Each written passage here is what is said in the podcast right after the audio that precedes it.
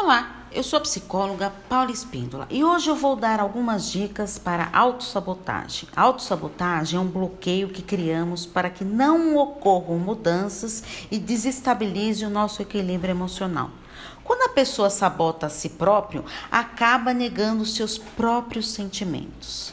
Deve-se estar atento quanto ao desejo de isolar-se, criando obstáculos para enfrentar os seus relacionamentos. Para isso, não ser algo autossabotador. Essa autossabotagem ocorre sem nos darmos conta. É um processo inconsciente. É quando temos medo de assumir as nossas próprias responsabilidades, podendo inconscientemente acabar com nossas realizações pessoais e profissionais. E como ficam os relacionamentos com essa situação? Mas como lidar com essa autossabotagem nos relacionamentos? Aqui vão algumas dicas para isso. Identifique e tenha consciência da sua autossabotagem para mudar os seus hábitos. Viva o presente e não se martirize com o seu passado. Consulte sempre seus sentimentos e pensamentos. Tenha cuidado com atitudes persecutórias. Não ache que tudo é contra você.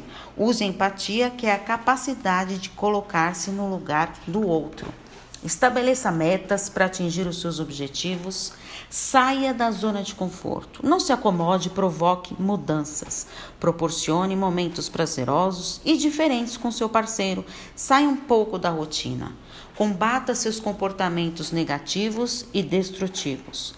Dê pequenos passos para mudanças, para não desistir e reaja. Vença a procrastinação. Caso esteja difícil lidar com essa sabotagem, procure a psicoterapia. Agora seja sincero consigo mesmo. Você está se auto-sabotando? O que pretende fazer para reverter essa situação?